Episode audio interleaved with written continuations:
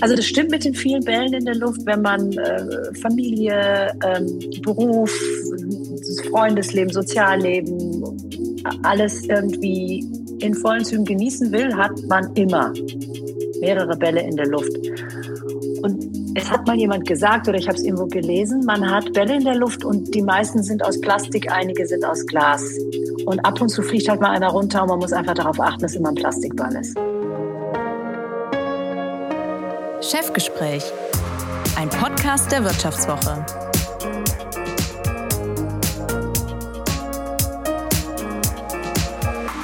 Mein heutiger Gast im Chefgespräch hat auf die Frage, in welcher Disziplin sie Olympiasiegerin wäre, einmal geantwortet, im mehrere Bälle gleichzeitig in der Luft halten. Und genau so liest sich ihr Lebenslauf. 1977 in Osnabrück geboren, wächst sie in der Nähe von Münster auf. Sie absolviert ein Doppelstudium in Münster, York und London, Promotion in Medizin, dazu Magister in den Fächern Philosophie, Soziologie und Gesundheitswissenschaften. Ach so, und in Harvard forscht sie später auch noch ein Jahr lang und wird kurz darauf stellvertretende Direktorin des englischen Ethikrats. Vor neun Jahren wird sie dann Professorin für Medizinethik an der Universität Kiel, bevor sie, und das ist jetzt fünf Jahre her, dem Ruf an die Technische Universität München folgt, wo sie heute die Professur für Ethik in der Medizin und Gesundheitstechnologien innehat. Im Mai 2020 wurde sie zudem Vorsitzende des Deutschen Ethikrats und prägte die Debatte um die gesellschaftlichen Auswirkungen der Corona-Pandemie. Nun, Corona ist zwar fast vorbei, die heiklen Fragen aber, die nach einer ethischen Einordnung verlangen, sind uns noch lange nicht ausgegangen. Ganz im Gegenteil. Und so soll es um einige davon in den nächsten 45 Minuten gehen. Aber ich will auch von ihr wissen, wie das so ist, während der Verhandlung um eine Professur das Baby zu wickeln, ob Frauen einfach besser Multitasking sind und wie das denn nun klappt, möglichst viele Bälle gleichzeitig in der Luft zu halten. Und damit herzlich willkommen, Alena Büchs. Hallo Frau Bernau, das war ja mal eine nette Einführung. genau, und es geht schön, dass Sie da sind. Und es geht auch ganz nett und locker und einfach weiter mit der Einstiegsfrage: Taugt der Nahostkonflikt als Smalltalk-Thema? Okay, ich habe mal gleich ein Brett am Anfang. Ich glaube, das hängt natürlich ein bisschen davon ab, was man unter Smalltalk versteht, ähm, weil das ein Thema ist, das tiefst politisch ist und üblicherweise sagt man ja, äh, Politik, Religion und Sex sind keine guten Smalltalk-Themen. Ähm, was ich aber schon in meiner Umgebung feststelle, ich weiß nicht, wie es Ihnen geht, ähm, es ist ein Thema, das so viele Menschen so intensiv beschäftigt, dass es sehr, sehr schnell aufkommt. Und das, muss ich sagen, finde ich eigentlich richtig, weil ich schon glaube, dass wir über diese Fragen, auch wenn sie schwierig sind ähm, und auch wenn sie fürchterlich sind, einfach viel reden sollten. Mhm. Da Sprechen Sie eigentlich direkt mein Dilemma an. Ich war kürzlich auf einer Karrieremesse für Frauen in München, den ganzen Tag über gewusel und abends gab es dann für einige Gäste ein gemeinsames Abendessen. Und meine Rolle war es dort als sogenannte Table Captain an einem Tisch mit so fünf, sechs Frauen das Gespräch anzustoßen und am Laufen zu halten. Und ehe wir loslegen konnten, gab es eine Keynote. Und in dieser Keynote hat die Rednerin zunächst von ihrer Reise an die Gedenkstätte Auschwitz berichtet und dann geschildert, wie sie eben kurz nach dieser Reise die schrecklichen Nachrichten von dem Angriff der Hamas in Israel am 7. Oktober gehört hat und in Tränen ausgebrochen ist. Und ich muss gestehen, dass es bei mir diese Kino so ein Unbehagen ausgelöst hat, weil die Rednerin mit dem Appell schloss, dass wir diese Ereignisse bei uns am Tisch durchaus thematisierten könnten, sollten. Und ich fand, genau wie Sie eben skizziert haben, in diesem Bewusstsein, Smalltalk, alles nur nicht Politik. Ich fand irgendwie, dass das nicht der richtige Rahmen war und ich fand es auch irgendwie ein bisschen unfair, den Gästen diese Auseinandersetzung so gewissermaßen aufzudrücken. Und jetzt frage ich mich, bin ich damit unpolitisch? Ach Gott, ich kann jetzt diese einzelne Situation natürlich nicht wirklich einschätzen. Das mhm. hängt immer sehr, sehr stark davon ab, was an dem Tag passiert, was der Auftrag an so eine Speakerin ist, was vereinbart ist, ähm, wie man den Raum spürt ähm, an dem Abend und was die an Mitteilungsauftrag ähm, ähm spürt. Mhm. Ich glaube schon, ist ganz interessant. Ich habe ähm, heute eine Aufzeichnung eines langen Gesprächs äh, mit Bürgerinnen und Bürgern gehabt. Mhm und da ging es um ähm, die Frage, wie kann man angesichts solcher Gräuel äh, und Grässlichkeiten, wie man sie dieser Tage eben doch sehr viel sieht, ähm, den Glauben an das Gute im Menschen nicht verlieren, um es jetzt mal so zu verkürzen. Mhm. mhm. Und es ist schon so, dass es durchaus eine Berechtigung gibt, für sich selbst auch zu sagen, pass mal auf, ich brauche auch Momente, in denen ich aufladen kann mhm. und in denen ich mich nicht mit politischen Fragen beschäftige und schon gar nicht mit politischen Fragen, die gleichzeitig verbunden sind mit wirklich unfassbaren Fürchterlichkeiten. Das mache ich auch. Mhm. Ja, mhm. also wenn das in, über, die, über die sozialen Medien so hereinbricht und man so ungefiltert ähm, wirklich das Schrecklichste sieht, was man sich vorstellen kann, ist ja eine sehr ähm, für den eigenen, fürs eigene Wohlbefinden nachvollziehbare Reaktion zu sagen, ja, muss ich mich jetzt mal ganz kurz abgrenzen. Ähm, Gleichzeitig bin ich ein sehr politischer Mensch und bin ich in einer mhm. Rolle, in der es mir schon auch wichtig ist, dass wir als Gesellschaft informiert sind, dass wir als Gesellschaft streitbar sind, dass wir als Gesellschaft wirklich auch schwierige, auch politische, schwierige Fragen offen und transparent diskutieren. Das heißt aber nicht, dass man nicht Momente haben kann bei einem schönen Abendessen, wo man einfach sagt, weißt du was, wir legen jetzt die Übel der Welt einfach mal zur Seite, trinken ein Glas Wein zusammen, genießen, dass wir hier zusammen sind, stärken uns alle und morgen ziehen wir dann wieder in die diskursive Schlacht sozusagen. Hm. Das war jetzt ziemlich harter Stoff zum Einstieg und deshalb denke ich, sollten wir so ähm, zum Anlauf noch mal eine kleine Lockerungsübung machen, weil wir sprechen jetzt hier am Nachmittag äh, miteinander. Ähm, die Zeit für das gemeinsame Glas Wein ist noch nicht ganz angebrochen. Deswegen, ähm, versprochen, geht's jetzt etwas leichtfüßiger weiter mit dieser Kurzfragerunde, in der ich ganz gern einmal ausloten möchte, wie ethisch Sie sich in Ihrem Alltag verhalten. Und dazu stelle ich Ihnen jeweils ein paar kurze Fragen zu den kniffligen Alltagssituationen und würde ganz. Darf ich da kurz was einwerfen? Finde ich ja, ja lustig. Ähm, bin sehr gespannt. Und es gibt ja Forschung dazu, ob sich Ethikerinnen und Ethiker, also Moralphilosophinnen und Moralphilosophen, ethischer verhalten äh, in ihrem Alltag als Menschen, die nicht Moralphilosophie oder Ethik ähm, beruflich machen? Und die Antwort ist selbstverständlich nein. Ich also ich bin jetzt, echt gespannt. Ich wollte jetzt gerade nachfragen, äh, verraten Sie uns vor dem kurzen empirischen Sicher. Test, ob Sie, okay. Expectation Management. Ja, wunderbar. Das heißt, wir sprechen jetzt mit einem ganz normalen Menschen, Alena Büchs, und nicht mit der Medizinethikerin Alena Büchs. Dann zu dem Alltagstest. Jeweils eine Situation im Alltag und Sie sagen oder antworten kurz und knapp und natürlich ehrlich. Wann haben mhm. Sie in letzter Zeit mal gedacht, das ist wirklich unfair? Wem gegenüber? Ihnen gegenüber? Ja, wann haben Sie sich das letzte Mal richtig ungerecht behandelt gefühlt? Oh, bei meinem letzten Shitstorm. es werden ja Dinge über mich gesagt und Dinge über mich geschrieben, die, ähm, sagen wir mal, mit der Realität nicht so viel zu tun haben. Und da will ich ganz offen gestehen, auch wenn ich gelernt habe, das zu nehmen ähm, und man sich an sowas erstaunlicherweise wirklich gewöhnt, da denke ich ab und zu, mein Gott, das ist, also äh, gibt's ja ganz schlimme Sachen, die muss man komplett ausblenden, aber äh, manchmal denke ich, gebe ich offen zu, dass ich ab und zu denke, boah, das ist so unfair. Aber das sind kurze Momente, weil da darf man echt nicht wehleidig sein. Das ist eine öffentliche Rolle und das gehört dieser Tage zu öffentlichen Rollen dazu. Das geht allen so. Also das sind ganz kurze Momente. Beruhigt mich, aber würden Sie, da muss ich jetzt doch nochmal äh, einhaken, würden Sie denn sagen, dass dieses Diskussionsklima vielleicht auch äh, angeheizt durch die Mechanismen in den sozialen Netzwerken aggressiver geworden ist. Es gibt ja durchaus den ein oder anderen Politiker auch ähm, oder Prominenten, der gesagt hat, ich ziehe mich da raus. Ja, also individuell, sozusagen anekdotische Evidenz kann ich sagen, drastisch. Mhm. Ja, also ich war in einer liebevollen Blase vor ein paar Jahren und jetzt habe ich da die Hassapostel, die mir Tausende von grauenhaften Kommentaren da reinkübeln. Ich lese das natürlich alles mhm. nicht mehr, schon lange nicht mehr.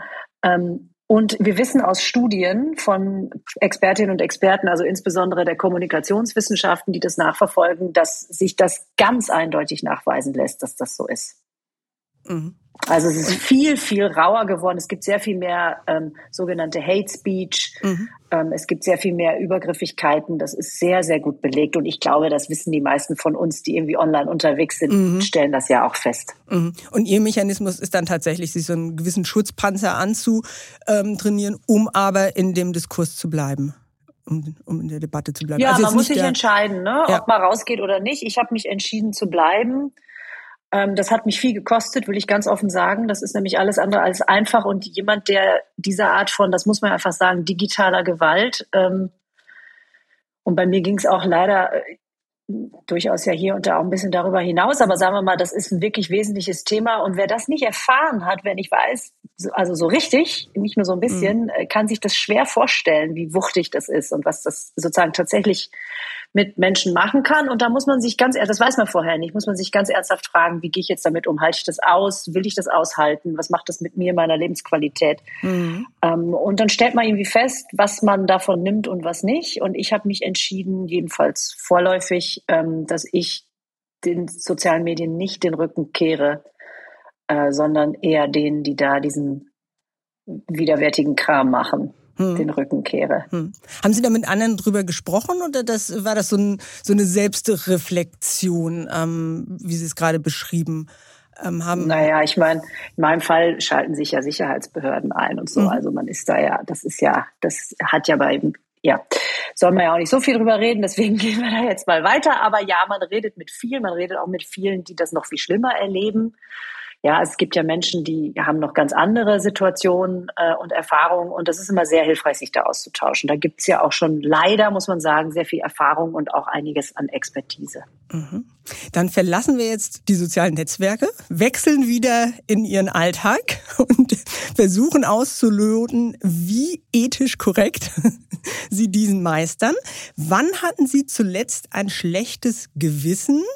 Weil sie Fleisch gegessen haben, von dem sie nicht wussten, wo es herkommt. Gestern. Nee, das stimmt nicht. Gestern war Rehrücken und, und Rehe ist wild und wild ist wahrscheinlich das Glücklich. aus ethischer Perspektive glücklichste Fleisch, das man sich vorstellen kann. Ähm, dann war es vorgestern. Okay. Muss ich, muss ich leider gestehen. Vor allem, ich hatte ein irrsinnig schlechtes Gewissen heute, weil ich nämlich heute etwas gemacht habe, was ich wirklich nur noch selten tue. Ich bin mal geflogen. Das wäre die nächste Frage gewesen. Wann hatten Sie ein schlechtes Gewissen, weil Sie geflogen sind, obwohl Sie den Zug hätten nehmen können? Heute. Ich konnte den Zug nicht nehmen, nur deswegen ah. bin ich geflogen. Also ich nehme immer den Zug, wenn es geht. Ähm, aber heute war es tatsächlich nicht möglich, sonst könnten wir jetzt dieses Gespräch zum Beispiel nicht führen. Äh, unter anderem ist das einer der Gründe gewesen. Ähm, aber da hatte ich echt ein schlechtes Gewissen. Das versuche ich einfach zu vermeiden. Ich bin großer Fan der Deutschen Bahn. Ich weiß, alle hassen die Deutsche Bahn und ab und zu hasse ich sie auch, aber meistens liebe ich die Deutsche Bahn. Ich fahre zwischen Berlin und München viel hin und her. Mhm. Das ist eine super Strecke ähm, und das, ich kann, ich kann mich den Klagen immer nur teilweise anschließen. Und wenn ich mal was zu klagen habe, bin ich immer relativ entspannt, weil ich mir denke, es ist trotzdem immer noch das beste Transportmittel. Wann hatten Sie ein schlechtes Gewissen zuletzt, weil Sie ein viel zu billiges T-Shirt unklarer Herkunft gekauft haben? Das ist ewig her. Was Kleidung anbelangt, dieses Kleid, was ich hier anhabe, ist zwölf Jahre alt, ähm, mindestens. Also da bin ich wirklich, das habe ich von meiner Mutter. Ähm, ich, ich, ich trage, ich kaufe relativ, ich kaufe nicht viel also ich kaufe, wenn ich kaufe, dann kaufe ich mir auch mal, beziehungsweise eigentlich inzwischen immer, äh, wie sagt man so schön, höherwertigere Ware. Mhm. Die trage ich dann aber auch richtig lange, also richtig lange. Ich habe Sachen im Schrank, die sind, ja, auch Sachen von meiner Mutter, sogar von meiner Großmutter. Die trage ich auch. Okay. Ähm, also das Fast Fashion habe ich ganz kurz nur eine Phase gehabt und versuche das auch tatsächlich bei den Jungs zu vermeiden, ähm, dass man da ja, also da habe ich, da hab ich eine reine Weste. Okay, wir sind jetzt bei so drei heiklen Fragen, äh, steht es jetzt so zwei zu eins für die Ethik. Jetzt habe ich noch ein paar Fragen, wo ich jeweils um ein kurzes Ja oder Nein bitte. Finden Sie es in Ordnung aus ethischer Sicht, wenn jemand bei Rot über die Ampel geht? Wenn kein Kind in der Nähe ist und wenn es wirklich weit und breit niemand ist, finde ich, dass ist es wieder rechtlich, glaube ich, ja immer noch nach Straßenverkehrsordnung. Ja, das ja, muss ja. ich einmal sagen. Aber ich, dann finde ich es nicht moralisch verwerflich. Okay. Nicht strafbar, aber trotzdem heikel. Finden Sie es in Ordnung, wenn jemand im Homeoffice Netflix schaut? Nee. Wenn jemand nicht widerspricht, nachdem der Chef in großer Arbeit ihn für seine Arbeit gelobt hat, die allerdings größtenteils der Kollege erledigt hat. Nee, finde ich nicht okay. Man muss immer acknowledgen oder anerkennen, wenn es irgendwie Team oder gemeinsam oder gar noch von jemandem mehr, das finde ich ganz schlimm. Und letzte Frage, finden Sie es in Ordnung, wenn sich in der Supermarkt, ähm, im Supermarkt an der Kasse jemand vordrängelt? Wenn sich jemand vordrängelt, finde ich das blöd, aber ich lasse sehr gern Leute vor, die wenig haben. Ja. Da bin ich relativ entspannt. Wenn dann jemand irgendwie an mir vorbeizischt, dann denke ich mir, ah Gott, wenn du es so eilig hast, go for it. Okay. Also ich würde jetzt sagen, bei den Ja-Nein-Fragen, da waren Sie jetzt ziemlich gut ethisch unterwegs und haben so ein bisschen die wissenschaftliche Forschung, ähm, ja, vielleicht so ein Stück weit auch widerlegt. Lassen Sie uns noch ein bisschen genauer über Ihren Werdegang sprechen. Ich hatte es eingangs erwähnt, auf die Frage, in welcher Disziplin Sie Olympiasiegerin wären, haben Sie mal geantwortet, im mehrere Bälle gleichzeitig in der Luft halten. Also, wie geht das? Was ist Ihr Erfolgsgeheimnis? Oh, da habe ich eine Antwort drauf. Die habe ich aber auch geklaut. Ich weiß gar nicht mehr, wo ich das her habe, aber das ist wirklich ein wunderbares Bild. Also das stimmt mit den vielen Bällen in der Luft, wenn man äh, Familie, ähm, Beruf, Freundesleben, Sozialleben, alles irgendwie in vollen Zügen genießen will, hat man immer mehrere Bälle in der Luft.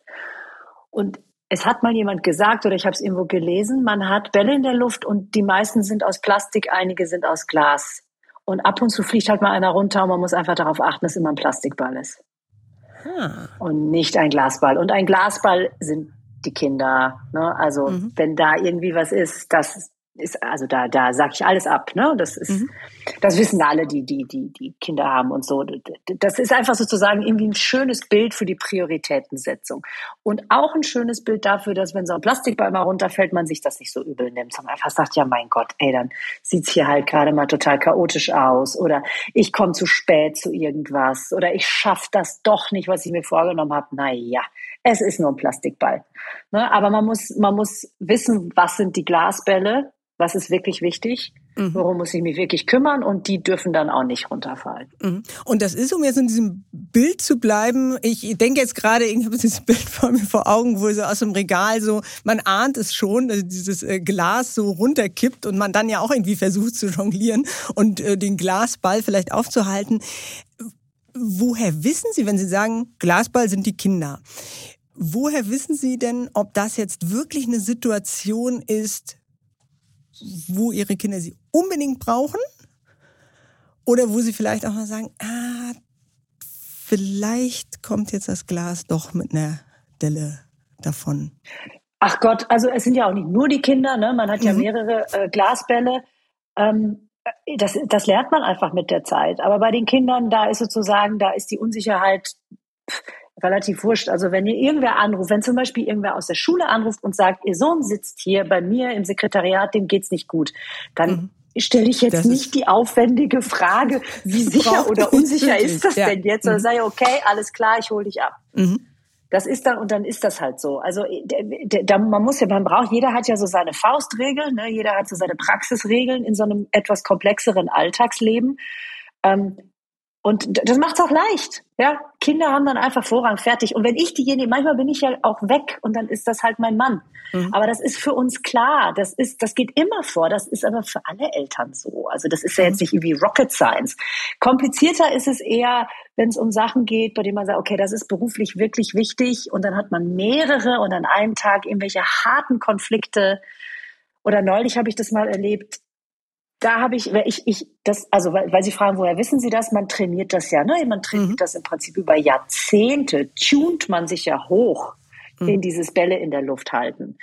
Ähm, Und jeder, der wirklich kleine Kinder gehabt hat und in der Zeit auch noch nach vorne gegangen ist, weiß, alles danach ist ja Pipifax. Ja, also Entschuldigung, das ist ja dann nur noch Entspannung eigentlich. Es wird ja alles, alles nur noch easy. Ähm, aber manchmal passiert es einem, neulich habe ich tatsächlich einen Ball fallen lassen, da habe ich jemandem nicht gut genug kommuniziert, dass ich ein knappes Zeitfenster hatte und die Person das war nicht respektvoll genug. Und da habe ich mich wahnsinnig nachher geärgert. Mhm. Das ist so ein Beispiel. Und in der Tat haben Sie diese Disziplin, mehrere Bälle gleichzeitig in der Luft halten, ja schon als Kind oder Jugendliche trainiert. Sie haben zeitweise, habe ich gelesen, in zwei Orchestern gespielt und in drei Chören gesungen. Hatten Sie Langeweile oder konnten Sie sich einfach nicht entscheiden? Ja, das waren auch noch mehr als zwei Orchester. oh, schlecht vorbereitet. Crazy. Und dann noch irgendwelche Ensembles und so. Das waren diese Phasen, das weiß ich noch. Ähm, ich habe das Glück gehabt, in so einer Kleinstadt aufzuwachsen mit einer sehr aktiven Kulturszene. Und das hat einfach irrsinnig Spaß gemacht. Und ich habe Schule irgendwie so abgerissen. Äh, das fiel mir leicht. Da habe ich Glück gehabt. Ich komme aus einem bildungsbürgerlichen Haus und irgendwie ist mir das so ein bisschen zugeflogen. Das ist einfach Glück, ja, muss man ganz offen sagen. Ähm, und ich habe es gern gemacht und dann fällt es einem irgendwie relativ leicht. Und dann habe ich nachmittags und abends eigentlich nur Musik gemacht und wirklich, also in zig verschiedenen Konstellationen. Ähm, und das war wirklich sehr freudvoll. Das hat sich überhaupt nicht angefühlt wie Bälle irgendwie in der Luft halten, mhm. wie auch sozusagen, weil dieses Bild hat ja was leicht Prekäres, das ist ja auch bewusst, ja. Es hat ja so ein bisschen dieses, oh Gott, oh Gott, man jongliert. Absolut. Das war überhaupt kein Jonglieren. So, ich habe das einfach gemacht, fand mhm. das super, hatte total Spaß. Mhm. Machen Sie heute noch Musik oder ist das was, Ach, wofür Sie jetzt keine Zeit mehr haben? Ach, das ist wirklich, also ich habe noch, ich habe noch in London, als die Kinder geboren wurden, ich weiß nicht, mit dem jüngeren Schwanger, das war so das letzte Mal, da habe ich noch mal in Chören gesungen ähm, erinnere ich. Und das war eigentlich so das letzte Mal leider. Das, das ist wirklich eine Sache, die ist dann einfach runtergefallen. Da habe ich dann Familie, Job und halt irgendwie noch irgendwie ein bisschen Sozialleben priorisiert. Was mein Mann und ich, was uns schon wichtig ist, ist, dass wir gehen viel in Konzerte mhm. wieder mhm. seit einiger Zeit. Ähm, und also wir versuchen, dass Musik ein Teil unseres Lebens ist. Und ich liebe das nach wie vor. Also ich habe halt immer irgendwie einen Knopf auf dem Ohr. Und wenn es kein Podcast ist oder irgendwie YouTube oder sowas, dann ist es Musik. Ähm, aber das ist echt leider runtergefallen. Das Aktive, das selber machen. Ich, wär, ich war auch nie wahnsinnig gut, das muss ich dazu sagen. Ich habe es wahnsinnig gerne gemacht, aber ich war nie jetzt irgendwie so richtig gut. Ich habe ich hab Freundinnen und Freunde aus der Zeit, die sich das so ein bisschen erhalten haben und die spielen immer, setzt sich ans Klavier, spielt wie eine Konzertpianistin und so eine Freundin von mir. Das wäre bei mir nicht so. Bei mir müsste ich die Geige entstauben und erstmal, oh, das wäre erstmal übel. Ähm, deswegen ist das ein bisschen was anderes. Geige muss man ja auch so richtig gut können. Mhm, und ich konnte das nie gut. Klingt. Ich war ein klassisches Tutti-Schwein. Aber das habe ich echt gerne gemacht. Und ich habe die hab Flöten gespielt, da war ich besser. Aber das ist jetzt auch nicht so ein Instrument, das sich so irrsinnig anbietet, ne? mal so eben. Also am das ehesten stimmt. das Singen.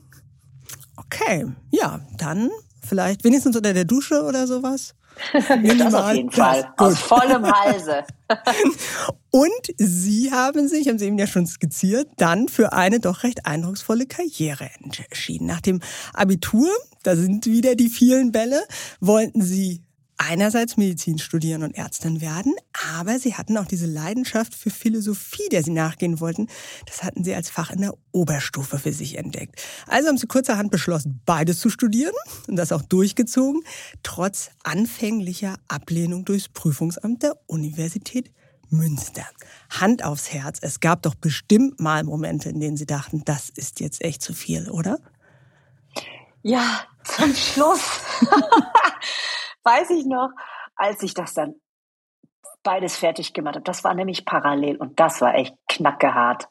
Das weiß ich noch. Da, da ist man, ich war, man ist im PJ, also praktisches Jahr. Der letzte Abschnitt des Medizinstudiums ist sehr praktisch und wir waren damals wirklich, ich weiß nicht, ob das heute immer noch so ist, aber wir waren damals wirklich so richtig in der Praxis. Ich erinnere in der Chirurgie, also mit Nachtdiensten und, und wirklich 80, 90 Stundenwochen und, und solchen Shit. Ich habe das geliebt, fand das großartig, aber parallel dazu Magister machen. Das war echt kernig. Und mhm. da habe ich Momente gehabt, geh, sag mal, bist du eigentlich bescheuert? Wieso machst du das denn eigentlich? Was soll das denn?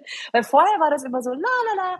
Mhm. Die Philosophie war so ein bisschen, ich habe das drumherum gewickelt um die Medizin. Das war so ein bisschen, das war so zum, ja, also das war das, das war, das war wie eine geistige, das war Spaß, das war schön, das war, das war Ausgleich so ein bisschen auch mhm. zur, zur mhm. Medizin, die ich auch geliebt habe, die ich auch großartig fand. Das hat sich gegenseitig befruchtet. Aber zum Schluss war es echt hart. Mhm. Das war herb. Mhm. Bin ich froh, dass ich das, dass das vorbei ist. Lange vorbei ist. Ähm, was Sie gerade beschrieben haben, ist ja, glaube ich, sogar so eine Art, äh, ja, vielleicht auch Kipppunkt, den viele auch aus ihrer äh, Karriere kennen. Es gibt ja einerseits diesen guten Stress, ja, der, der uns anspornt, uns beflügelt, inspiriert, haben Sie gerade auch beschrieben. Und dann gibt es eben auch den negativen Stress, der uns eben auslaugt, erschöpft, dünnhäutig macht. Woran haben Sie das denn erkannt damals, dass das kippte? Und gibt es immer noch jetzt auch in Ihrem Alltag so Momente, wo Sie denken, oh, jetzt muss ich aber gerade aufpassen, dass ich mir nicht zu viel auflade? Ja, das ist eine sehr gute, sehr wichtige Frage. Die treibt uns ja, glaube ich, alle so ein bisschen um. Ne? Ähm, ich habe gelernt, also A, habe ich wirklich eine Reihe von Praktiken entwickelt. Also das, meistens machen mir die Sachen alle Spaß. Ich bin vom Typ her ein ziemlich enthusiastischer Mensch. Ich habe einfach Bock auf das, was ich mache und das hilft unheimlich. Ja, mhm. also wenn es einem Spaß macht, dann fluppt das ja einfach. Und klar mhm. gehen auch Sachen schief und klar hat man mal schlechte Tage oder auch schlechte Phasen und so.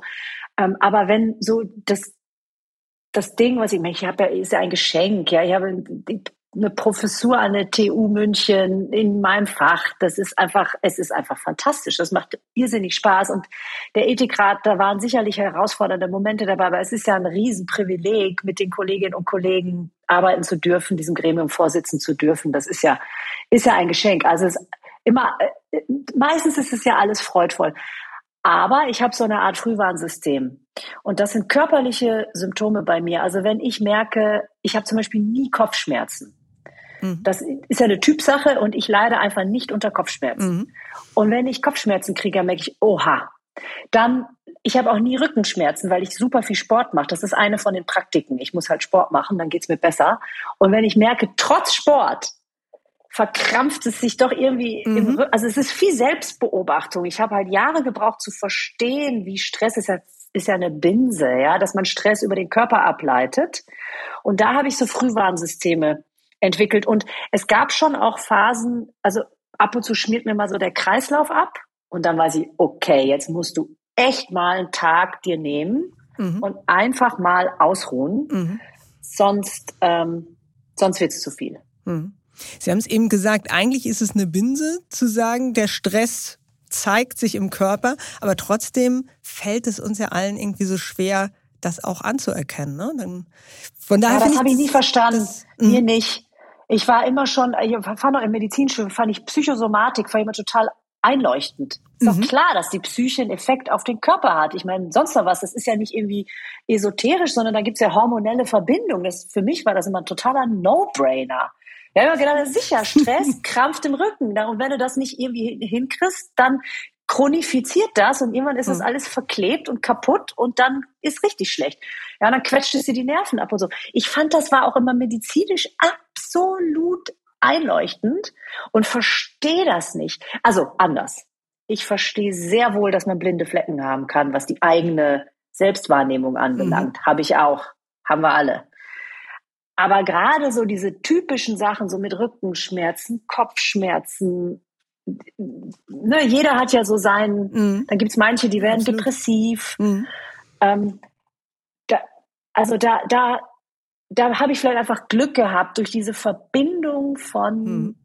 einem sehr geistig orientierten mhm. Fach wie eben der Philosophie und gleichzeitig diesem voll im saftigen Leben stehen eines Krankenhauses, ja, was man mhm. als Medizinstudentin erleben darf und und sozusagen diese Hinwendung auf den Körper. Vielleicht, ne, vielleicht bin ich da auch super privilegiert, dass ich das Glück gehabt habe. Das passt halt einfach gut zusammen und dann ist es offenkundig, mhm. dass es mhm. da Verbindungen gibt. Und deswegen habe ich darauf immer sehr geachtet, weil ich natürlich schon immer ein knackiges Pensum hatte, da auch Bock drauf hatte. Und mir gedacht habe, also du kannst jetzt nicht irgendwie, also jetzt irgendwelche Rückenschmerzen und so kannst du, willst du eigentlich nicht haben. Also machst du mal Yoga. Und dann stellt man fest, wow, Yoga ist super gegen Rückenschmerzen und macht einem auch noch gute Laune. Das ist ja schon wieder ne, diese Verbindung und so. Und dann lernt man über die Zeit, was funktioniert und was nicht. Mhm. Also Medizinstudium würde ich sagen, hilft auf alle Fälle für das. immer gut. Genau. Und 2000, äh, 2005 hatten Sie dann also den Abschluss in allen Fächern in der Tasche. Und dann wussten Sie gleich, wie es weitergeht. Sie haben Ihnen gesagt, es ist ein absolutes Privileg, die Professur, die Sie jetzt haben, aber eigentlich ist ja Medizinethik schon, ja, jetzt nicht Karriereoption Nummer eins. Nummer eins. Nee, das war auch überhaupt, also es, ich würde lügen, wenn das nicht, wenn ich nicht zugeben würde, dass natürlich damals 2003 kam meine wunderbare akademische Lehrerin und großes Vorbild Bettina Schöne-Seifert nach Münster mit der Professur für Medizinethik, äh, Pionierin unseres Faches und einfach in jeder Hinsicht fantastisch. Und natürlich habe ich gedacht, boah, ist das toll, was die machen darf und so ein geiler Job. Und oh, in meinen kühnsten Träumen habe ich gedacht, vielleicht und so wäre ganz schön. Aber ich habe nie, wirklich ernsthaft, nie gedacht, dass ich das wirklich machen würde oder werde, bis eigentlich mindestens bis zur Professur in Kiel, also bis zu meiner ersten Professur, mhm. Weil das ein wirklich, es ist ein winziges Fach, es ist so unsicher, ob man eine Professur kriegt. Ich habe immer wieder, ich bin ja dann auch in, in, ähm, in, in London, ne, englischer Ethikrat wurde ja schon erwähnt, da bin ich ja so ein ganz bisschen rausgegangen aus dieser klassischen universitären Laufbahn. Mhm. Mhm und so. Und ich habe, ich weiß, ich hatte immer Pläne B und C und D oder habe immer gedacht, naja gut, vielleicht musst du oder gehst du doch wieder in die Klinik ähm, oder du machst ganz was anderes. Und also ich habe nie gedacht, das war nie sozusagen irgendwie ein Masterplan. Ich habe immer, bin von einem zum nächsten gegangen und dann hat das geklappt und hat was nicht geklappt. Gab viele Dinge, die auch nicht geklappt haben. Und dann gab es natürlich gibt's private Dinge, die, die das Leben sozusagen in die eine mhm. oder andere Richtung stupsen. Ähm, aber deswegen bin ich auch so dankbar, ja, weil das war wirklich mhm. Nicht irgendwie, ich, ich marschiere jetzt los und weiß ganz genau, wo es hingehen soll, sondern ich freue mich wirklich jeden Tag, dass ich den Job, den ich habe, machen darf. Mhm. Sie haben das ja eben gerade auch so beschrieben, ähm, ja, dass es immer eben auch auf das Quäntchen Glück, auf Zufälle ankam und sie da eben nicht diesen ähm, nach dem Abi diesen 1A-Plan ausgearbeitet und dann abgearbeitet haben, hat sich dann irgendwann, nachdem das eine sich dann gut gefügt hat und das andere gut gefügt hat, hat sich da bei Ihnen so ein Grundvertrauen in die Macht des Zufalls, des Glücks, der Fügung eingestellt? Oder zweifeln Sie noch immer. nee, Grundvertrauen habe ich von zu Hause mitbekommen. Mhm. Äh, ein Grundvertrauen, das ist ja ein, das ist ja ein großes Glück, wenn man das von zu Hause mitbekommt, dass man sozusagen irgendwie so ein gewisses Grundvertrauen in die eigenen Fähigkeiten hat und in die eigene Fähigkeit auch mit Misserfolgen und mit Enttäuschungen umzugehen, was ja viel wichtiger ist als das Glück. Ja, also mhm. in meiner Karriere waren mhm. eher die Misserfolge relevant die haben mich dann irgendwie, weil da habe ich gedacht, okay, darauf muss jetzt irgendwie reagieren, das war jetzt echt scheiße. und jetzt machst du halt was anderes. Und dieses andere war zum Beispiel der Weg, wie ich nach Harvard gekommen bin und so. Ne? Das hat im ersten Anlauf nicht geklappt. Da habe ich so ein ganz tolles Stipendium, das ich haben wollte, nicht gekriegt. Und dann habe ich es anders und nochmal versucht und war dann letztlich in einer besseren Situation in Harvard. Also das und das sind das sind eher so Erfahrungen, die mir gezeigt haben, nicht, ich, also ich habe wenig über Schicksal und Fügung und sowas nachgedacht, sondern mhm. eher darüber, du stehst wieder auf. Ja, und es ist nicht zu Ende, bloß weil das mal einmal nicht geklappt hat, dann guckst du jetzt, mhm. gibt es einen anderen Weg, gibt es eine mhm. Alternative. Mhm. Und ich habe auch gelernt, und das ist wahrscheinlich mit das Wichtigste, frag Rat, frag um Rat. Also frag Leute, oh shit, das ist jetzt, ja, dieser Antrag ist nicht bewilligt worden mhm. oder diese Stelle, auf die ich mich beworben habe, habe ich jetzt nicht gekriegt. Was soll ich denn jetzt machen? Hast du irgendwie einen Rat für mich? Und die meisten Menschen raten ja total gerne und man lernt wirklich unschätzbare Sachen. Ähm, das waren eher so Dinge. Also sozusagen, wie gehe ich mit Misserfolgen um? Und lass mich irgendwie davon nicht unbedingt beirren. Und natürlich tut das irgendwie weh, aber wie lernt man damit, das, mhm. das wegzustecken? Mhm. Ganz wichtig in der Wissenschaft, weil bei uns ja alles, alles über Peer Review und ständige mhm. Evaluation läuft. Also wenn man da nicht ein dickes Fell entwickelt, dann ist man verloren. Und eben darüber andere, die vielleicht ein bisschen weiter sind, ein bisschen älter sind, ein bisschen erfahrener sind, zu fragen. Wie hast du es denn gemacht oder was würdest du mir empfehlen? Mhm. Und das ist aber schon was, was man trainieren kann. Also nachdem sie dann irgendwie fünf, sechs Mal hingefallen sind und gesehen haben, ah, die Welt geht nicht unter, ich kann wieder aufstehen, sinkt so ein bisschen die Scheu, auch hinzufallen oder die Angst davor naja, hinzufallen.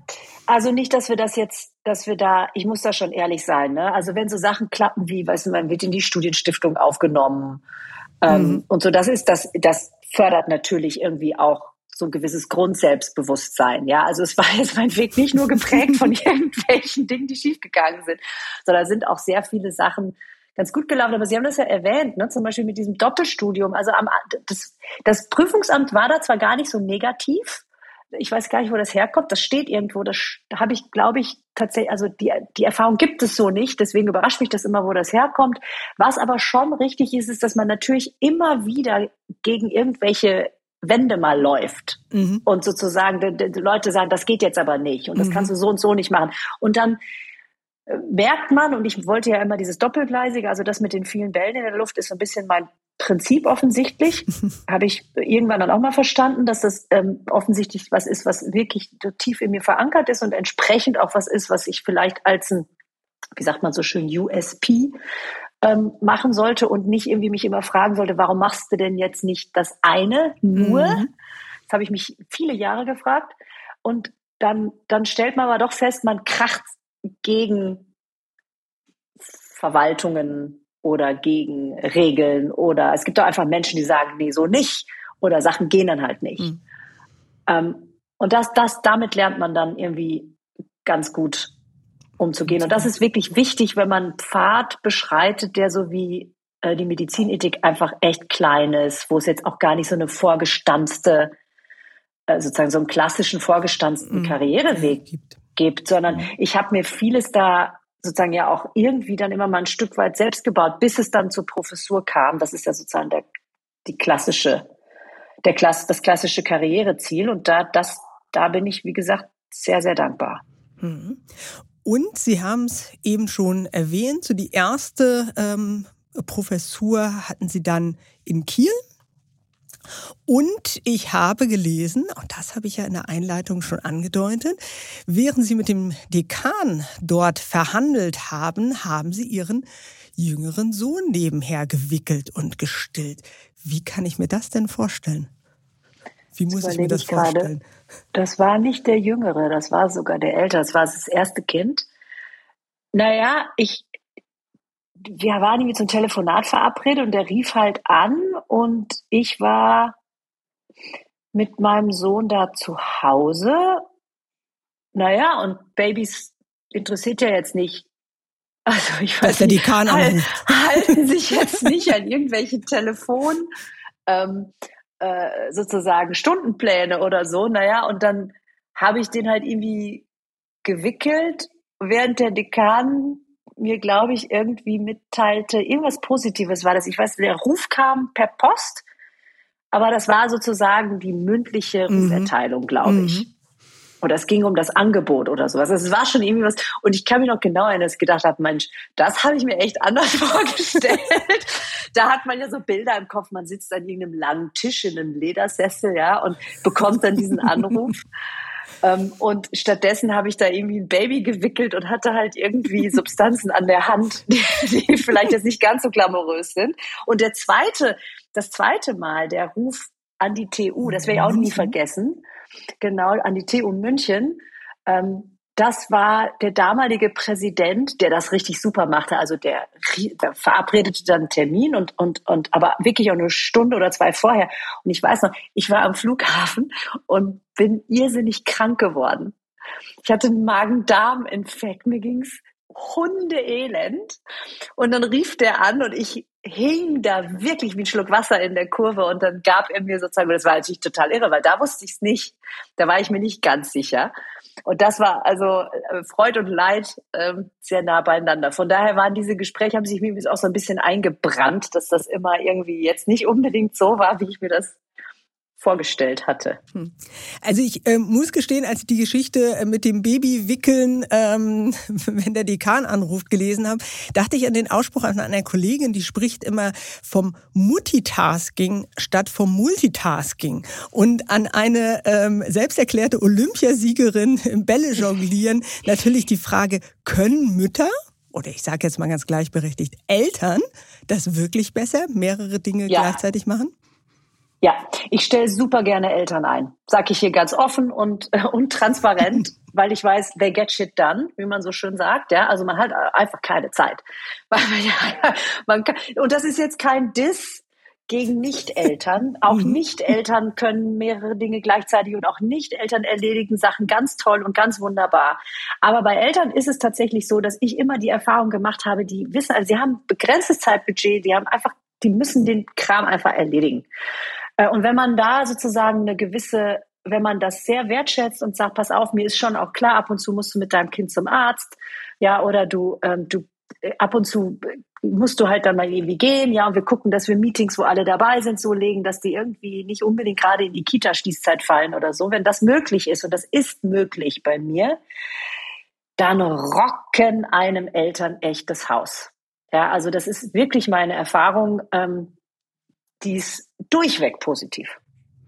Okay, dann biegen wir so langsam in die Schlusskurve ein und ich habe ganz zum Schluss noch zwei Fragen an Sie. Ich habe nämlich auch gelesen in einem Interview, befragt nach Ihren Schwächen, haben Sie gesagt, ich nehme mir Dinge oft zu sehr zu Herzen. Daran muss ich noch arbeiten. Das Interview ist zugegebenermaßen ein paar Jahre her.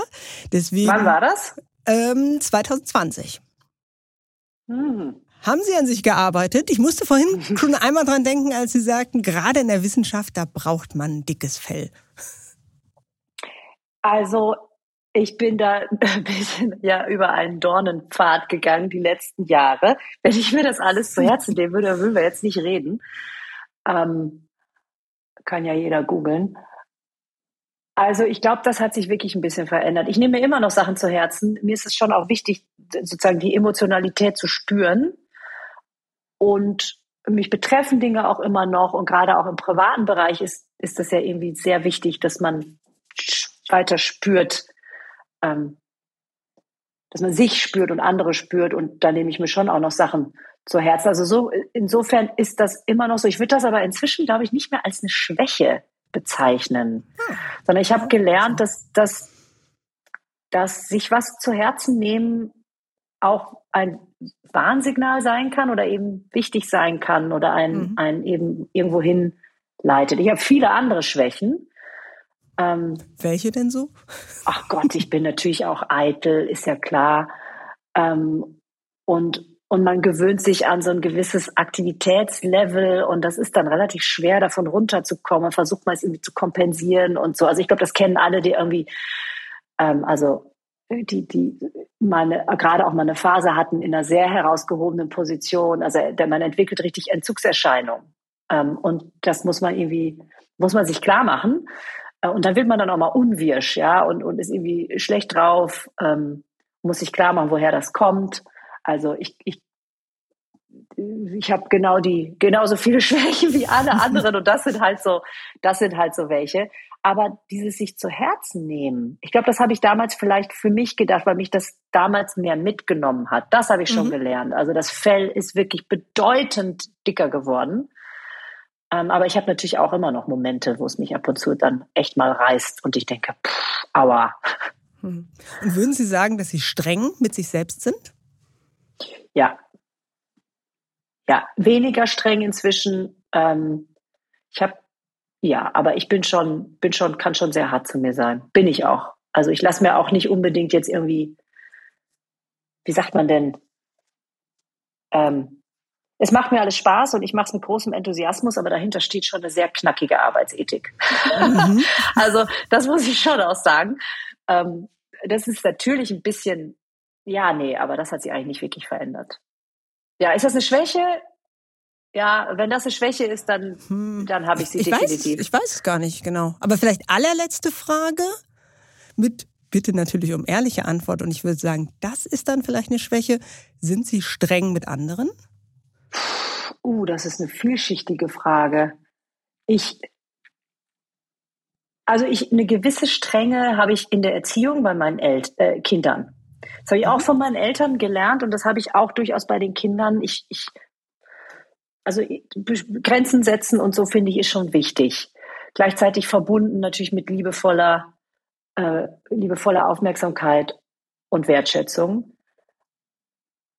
Ich glaube, meine Mitarbeiterinnen und Mitarbeiter würden nicht sagen, ich bin streng, aber ich habe schon Ansprüche, aber die kommuniziere ich hoffentlich nett. Aber mhm. also das ist schon, es gibt schon natürlich eine gewisse Erwartungshaltung, ähm, aber eigentlich würde ich das jetzt auch nicht als strenge bezeichnen, weil ich auch das Glück habe, dass die Leute alle auch selber unheimlich viel wollen. Mhm. Und ansonsten habe ich, glaube ich, ein bisschen mehr Milde gelernt im Umgang mit anderen, weil die letzten drei Jahre mich halt wirklich, will ich offen sagen, auf der persönlichen Ebene, das ist eine wirklich, ich habe es ja beschrieben, ist eine wirklich sehr krasse Erfahrung gewesen. Und da muss man auch lernen, sich selbst gegenüber gnädig zu sein und einfach mal zu akzeptieren, mhm. dass man Sachen richtig schlimm findet und dass man auch mal richtig am Boden liegt und allen Sachen richtig fertig machen. Und durch diese Erfahrung, das wissen Menschen, die Trauer erlebt haben oder Verluste erlebt haben. Ähm, ich meine, das haben wir ja alle irgendwie auf eine Art und Weise. Das, das führt ja zu einer gewissen Demut und zu einer gewissen Milde mhm. ähm, anderen gegenüber. Ähm, und das ist tatsächlich bei mir auch so. Also fällt mir schwer, wenn jemand mir mit dem blanken Hass entgegentritt. Aber ansonsten glaube ich, ist da vielleicht eine Strenge, die da vielleicht mal war, die ist, glaube ich, etwas weggeschmolzen, wenn sie denn mal da war. Das kann ich selber gar nicht beurteilen. Aber ich würde sagen, das ist doch ein positiver Outcome aus drei sicherlich sehr, sehr anstrengenden Corona-Jahren. Und ich bedanke mich ganz, ganz herzlich bei Ihnen, Frau Büchs, für das spannende Gespräch. Ich bedanke mich auch, Frau Bernau. Das war sehr nett. Wen sollten wir unbedingt mal ins Chefgespräch einladen? Wessen Erfolgsgeheimnis sollten wir hier im Podcast lüften? Schicken Sie mir Ihren Vorschlag an chefgespräch.vivo.de. Schreiben Sie mir auch, was Ihnen gefällt und was eher nicht. Und wenn Sie bereits rundum glücklich sind mit dem Chefgespräch, dann lassen Sie gern eine positive Bewertung da. Und schauen Sie auch mal in die Show Notes. Für treue Hörer und Hörerinnen des Podcasts haben wir ein paar Angebote, damit Sie die Vivo digital wie auch gedruckt etwas günstiger lesen können. Zum Beispiel unsere aktuelle Titelgeschichte. Hohe Zinsen, steigende Kosten, zu viele Auflagen. Lohnt eine Wohnung oder ein Haus überhaupt noch als Kapitalanlage? Nun, dieser Frage sind meine Kollegen Niklas Heuer und Martin Gerd nachgegangen und skizzieren fünf Strategien, die helfen, mehr Rendite aus der Immobilie zu holen.